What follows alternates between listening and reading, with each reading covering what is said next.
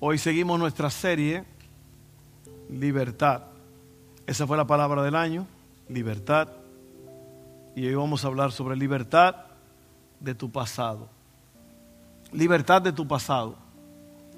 Imagínate, imagínate tú siendo libre de lo que te ha atado por años. Libre de tus pensamientos negativos. Libre de, de las ataduras, cualquiera que sean.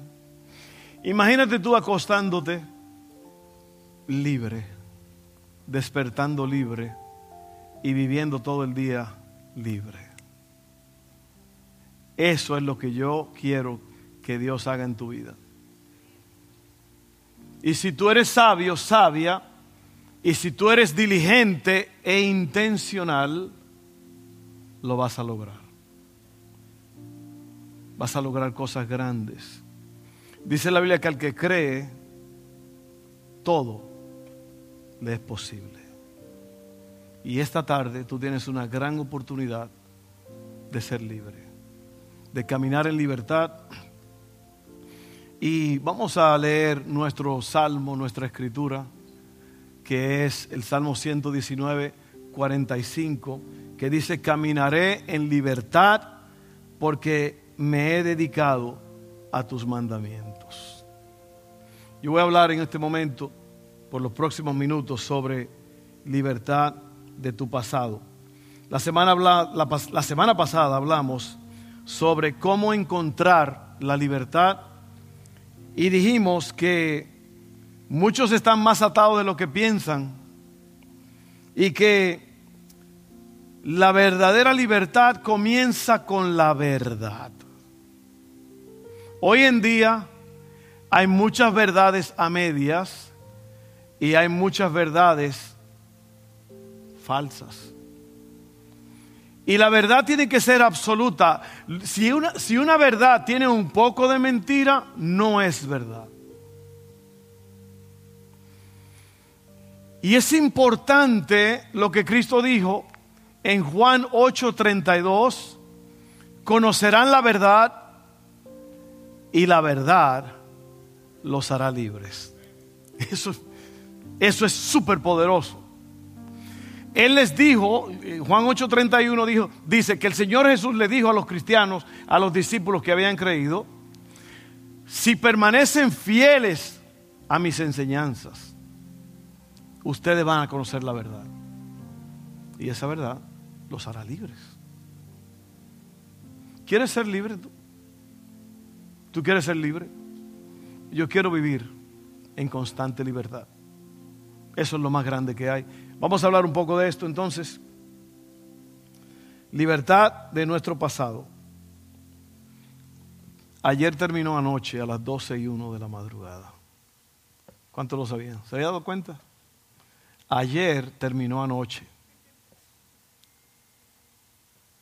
Eso es grande cuando tú sabes eso. Pero yo voy a hablar un poco más psicológicamente en este momento sobre lo que es el pasado. Y todos, es el punto número uno. Te voy a hablar tres puntos. Perdón de tu pasado, sanidad en tu presente y esperanza para tu futuro. Si tú puedes absorber esas tres verdades hoy, tú vas a triunfar tú vas a llegar lejos, yo te lo garantizo. Esto no es un asunto de que, tal vez, quizás, posiblemente, a lo mejor. No, si tú te sometes a estas verdades, tú vas a ser libre. Esto no es un juego. Amén. Dios no es hombre para mentir, dice su palabra. ¿Ok? Así que pon oído, presta atención interésate como el que está enfermo y va al doctor y el doctor le está dando instrucciones.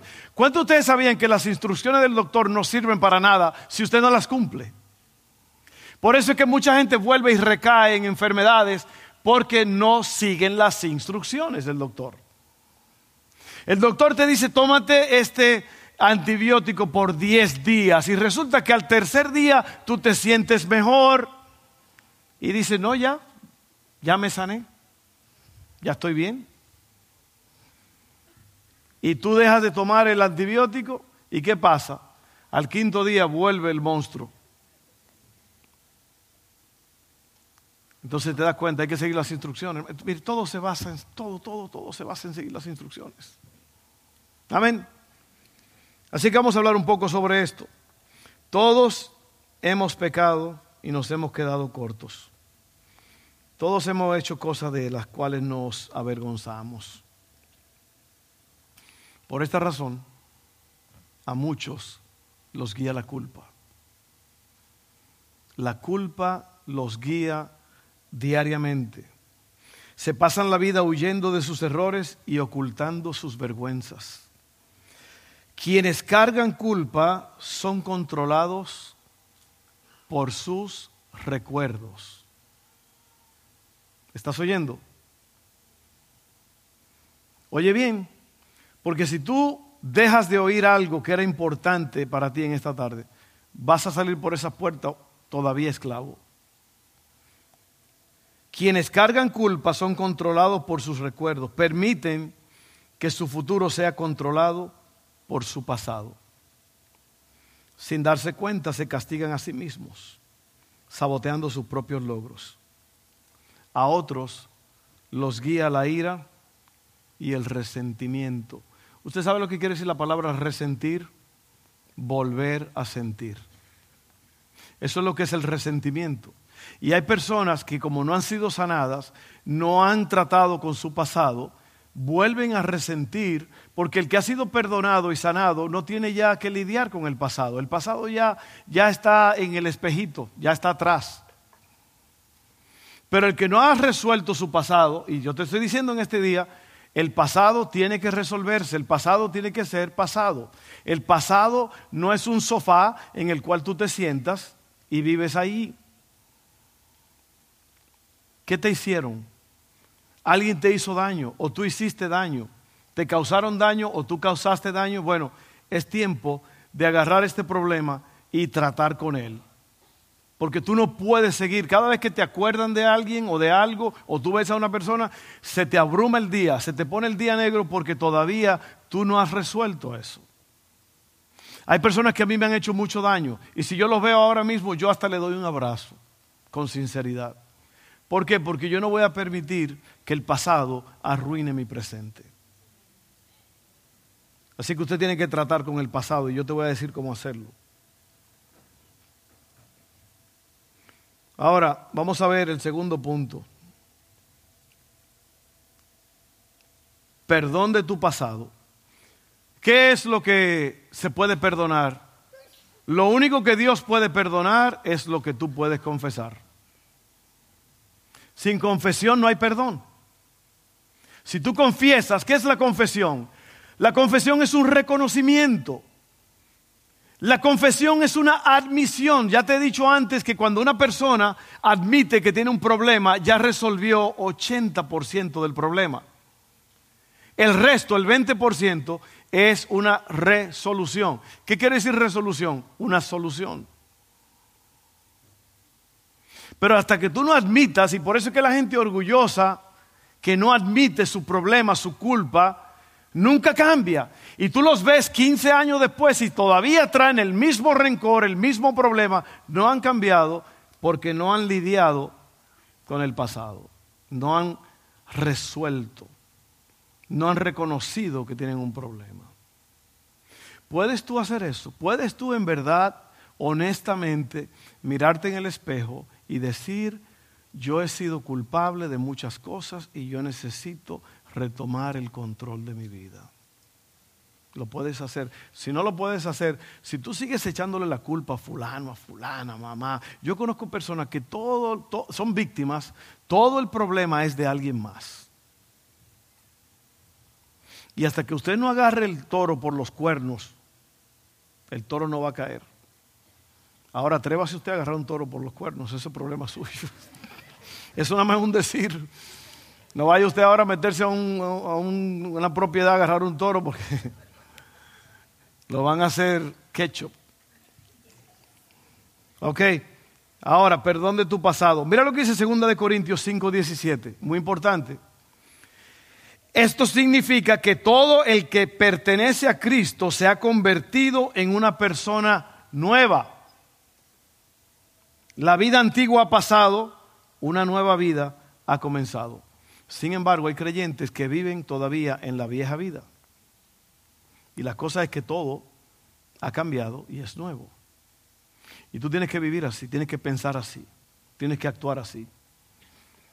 Segundo punto, sanidad en tu presente.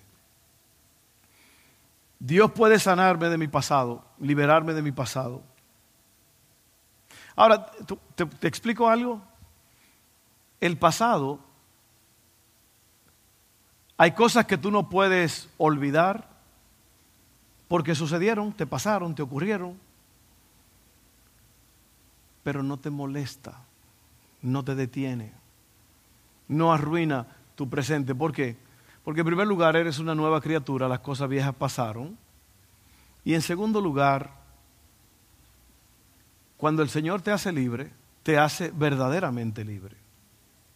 Y tú tienes que confiar en lo que dice Dios, no en lo que dice la gente, ni en lo que dice en lo que dicen tus emociones. Porque el mundo siempre va a hablar. Usted puede haber cometido un pecado hace 25 años y la gente te ve caminando por la calle y dice, mira, ahí va el que hizo aquel pecado. ¿De acuerdo a lo que hizo hace 25 años? ¿A usted qué le importa lo que yo hice hace 25 años?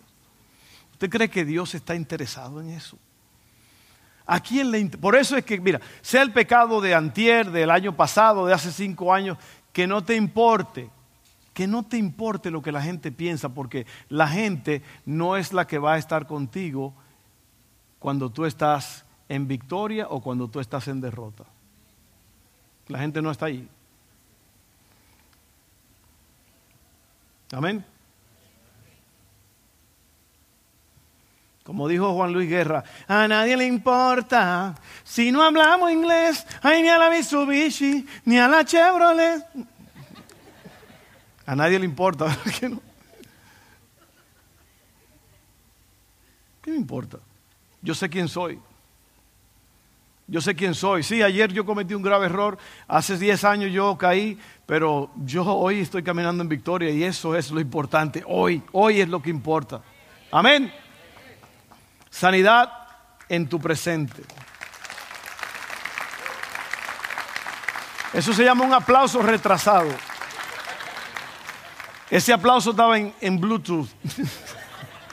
sí, usted ha visto el Bluetooth, que usted está viendo un video y el video está hablando, pero las palabras bien no van juntas. Así fue ese aplauso.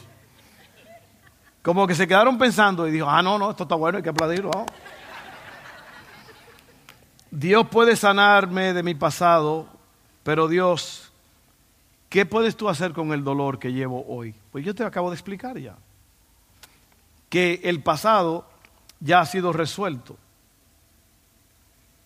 Nuestro pasado puede estar lleno de dolor y trauma que en un tiempo pudimos haber experimentado.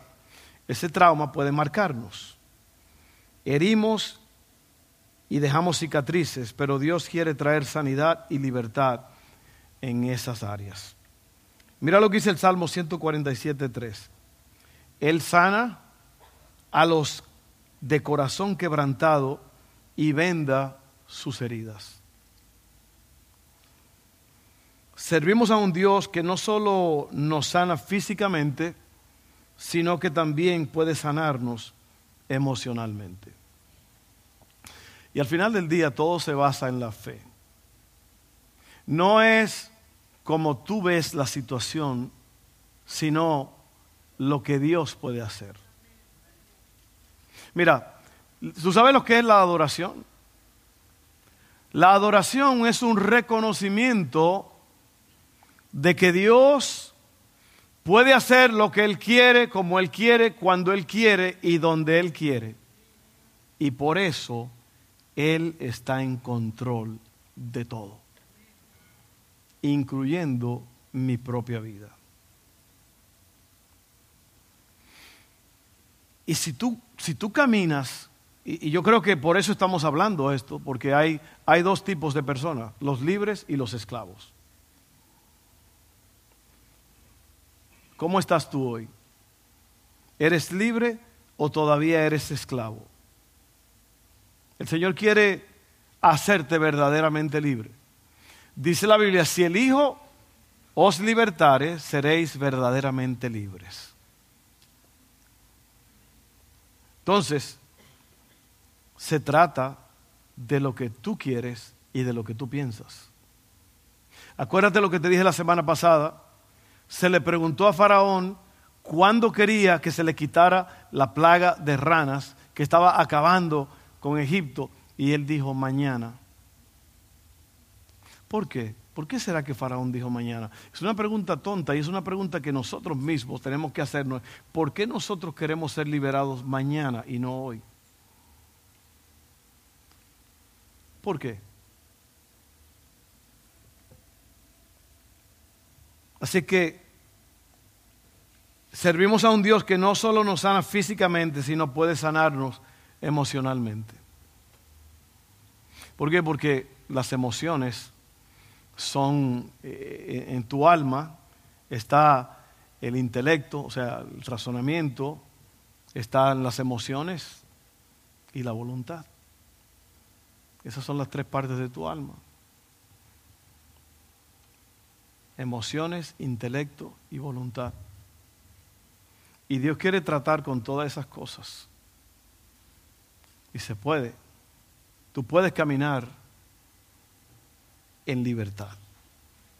Así que sanidad en tu presente. Si usted no ha estado oyendo, si usted no es amigo, hágase amigo de Iglesia Lugar de Sanidad en Facebook, aquí en Baton Rouge. Y usted puede seguir, cada día comenzamos el lunes pasado, y me gustaría que usted lo oyera, algunos son tres minutos, los otros son cinco minutos. Pero cada mañana nosotros tiramos un video hablando sobre la libertad y cómo ser libres, cómo obtener la libertad. Porque te voy a decir algo muy importante. La libertad no es un evento, es un proceso. La libertad es un proceso. Es como lo que tú quieres con tu cuerpo, como tú te quieres ver. No hay una píldora mágica, mágica que tú te la tomas y en la mañana tienes el cuerpo que tú querías. Un evento no cambia tu cuerpo, es un proceso. Igual una enfermedad no se sana de la noche a la mañana, a menos que Dios te sane, Dios lo hace. Pero hay enfermedades, o todas las enfermedades, tienen un proceso. ¿Por qué? Porque tú eres un organismo biológico. Tú tienes vasos capilares, venas, arterias, nervios, músculos, y todo eso tiene que, la célula tiene que aprender de nuevo el proceso de cómo tu cuerpo debe estar. Si tu cuerpo está enfermo, para poder obtener sanidad, tú tienes que dejar de hacer las cosas que te están enfermando. Sonó chulo eso. Si tú quieres tener sanidad, tienes que dejar de hacer las cosas que te están enfermando. Y sabes que Dios quiere darte libertad también en cuanto a tu manera de vivir y de comer.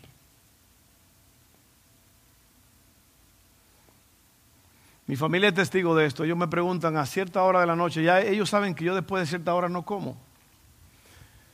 Y yo le digo, quiero, pero no puedo. O no debo, es la palabra.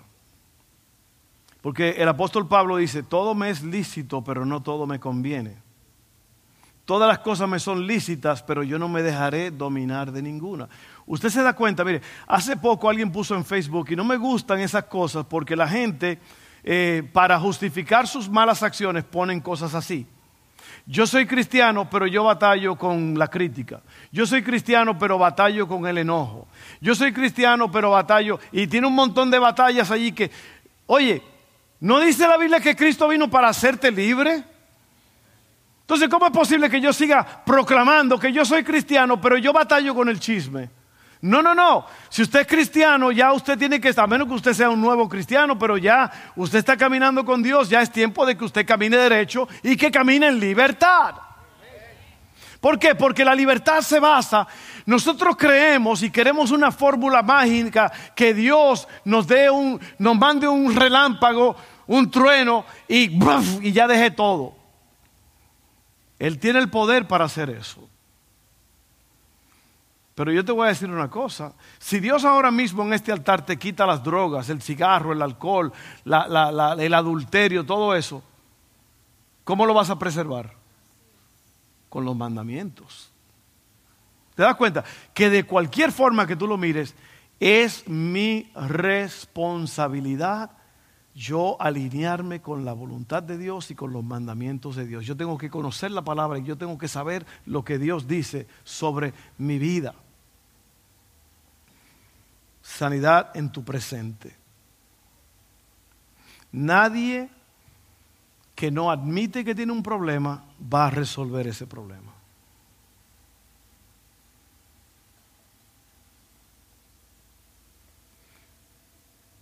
Esperanza para tu futuro. Efesios 2, 10 dice, pues somos la obra maestra de Dios. Él nos creó de nuevo en Cristo Jesús a fin de que hagamos las cosas buenas que preparó para nosotros tiempo atrás. Si Dios puede perdonar y sanar tu pasado, hay esperanza para el futuro. Y yo quiero en verdad decirte, que Dios, el, propósito principal de Dios es que tú seas un hombre, una mujer, un joven que tienes control propio. Y para eso iba ahorita, hace un ratito. ¿Te acuerdas que te estaba hablando del devocional? Que lo mires cada semana. Míralo cada semana, cada día. Míralo, hazte amigo de la iglesia. Busca el devocional cada día. El devocional de ayer. ¿De ayer o de hoy? Control propio. Es hoy. ¿Alguien ya lo vio? Control propio. Mírelo, óigalo. Porque si tú te puedes controlar a ti mismo, ya venciste. Vas a vivir en libertad. Y el problema es que la excusa es, no es que yo, yo no puedo, es que no, es que a mí me gusta demasiado esto.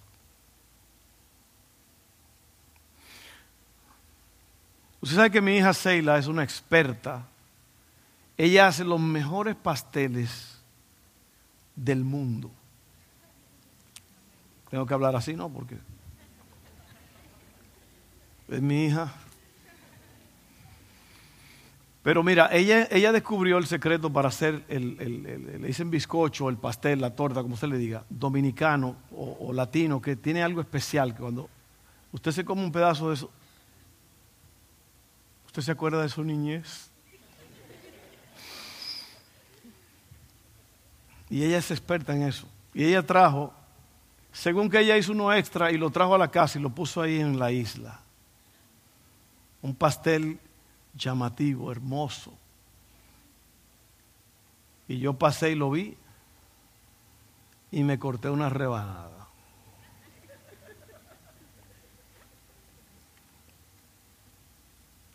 Pero ¿se sabe por qué yo hago eso? Porque yo estoy sano. Porque yo me controlo. Yo lo hago por eso. No es, que yo, yo lo vuelvo. Anoche me comí otra rebanada. Pero no tan tarde. Cada día me como una rebanada y ya, gracias a Dios, porque yo le dije a mí, si esa malicia, ¿quién puso esa malicia ahí? No, pero ve, yo me puedo controlar con eso porque yo he aprendido a controlarme. Porque yo sé que yo no quiero estar postrado en una cama enfermo y que fue mi propia culpa. Tienes que tomar dominio de tu vida. Ayer yo estaba leyendo de un hombre de una iglesia muy grande, una organización muy grande, muy famosa en esta nación. Yo no voy a mencionar nombres ni, ni nada. Pero él acaba de confesar que él estaba en inmoralidad sexual y que tiene 20 años con personas de, su propia iglesia. Un hombre que todo el mundo lo mira como un superhéroe. ¿Qué pasó ahí? Falta de control propio. Dice la Biblia en, Proverbios, no recuerdo la cita porque esta cita la, dimos en este día, eh, fue, eh, dice que el hombre que no se domina es como una ciudad sin murallas. ¿Por qué? Porque te van a atacar. Todos los ataques te van a dar, te van a golpear, te van a afectar. Pero el hombre que se controla, la mujer que se controla, el joven, la joven que se controla, va a tener una vida. Y, sabes que, mira, todo, todo, todo, todo, todo. Oye bien lo que te estoy diciendo. Todo se basa en las consecuencias. Porque todo tiene causas y consecuencias. Entonces, el que se controla ya, ya aprendió, ya sabe que el acto de controlarse a sí mismo es para controlar tu comportamiento. Y eso es posible. Porque si no, tú te vas a meter un galón de té dulce cada vez que tú veas un Circle Cake. Te vas a ir a agarrar un combo a Sonics o, o Whataburger. Y tú te vas y el barrigón y va a cantar y ahora tengo un barrigón. No se, no se enojen conmigo. Yo los amo con todo el corazón. Pero si usted no se controla, usted se va a enfermar. ¿Sí o no? Si usted no se controla, usted se va a ir con otra mujer. Si usted no se controla, usted va a perder. Yo estaba viendo el testimonio de un hombre en la ciudad de Nueva York. ¿Sabe que Él tenía un problema. Él, tenía, él, traía gente de otros lugares, eh, a escondida, los traía de las Bahamas y de otros lugares. Y, y, lo metieron 10 años de cárcel. Dijo él, ahí yo perdí a mi esposa, perdí a mis hijos, yo no vi a mis nietos crecer y el hombre vive, básicamente ahora conoció a Cristo y, es feliz y todo, vive en las calles de Nueva York y, o sea, él trabaja recogiendo basura y cosas de valor en las calles y las vende y, gana bien. Pero es un testimonio muy especial. Pero él, él habló de eso, de la falta de control, hizo que él perdiera todo lo que tenía. Y yo te digo en esta tarde a ti, que me estás oyendo, si tú no tienes control propio, tú vas a perder las cosas más preciosas que te rodean.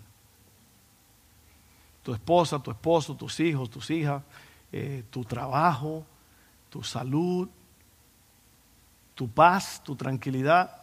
Es mejor controlarse. Tú no tienes que caer en pecado. Tú no tienes que comer esto. Tú no tienes que comer aquello. Tú puedes controlarte para tu propio bien. ¿Por qué es? Mire, la, la tentación, ya terminé aquí. Yo le dije, no sé si fue la semana pasada o no sé cuándo, a lo mejor fue en el altar, que la tentación es un intercambio. La tentación cuando viene, la tentación es una, te llama la atención porque la tentación siempre ataca, te ataca en lo que te gusta. Si algo no te gusta, no te interesa, no es tentación. La tentación es que te va a llamar la atención lo que a ti te gusta. Amén. Por eso es que tienes que tener cuidado con lo que a ti te gusta. Porque la tentación se va a basar en eso. Si tú no tienes problema con la comida, la tentación no va a ser comida.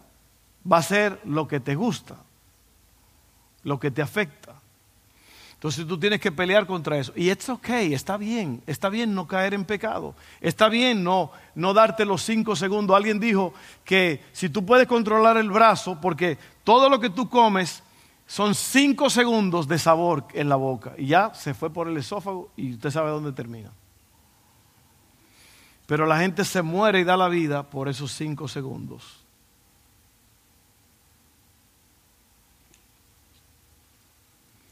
Entonces piensa en eso.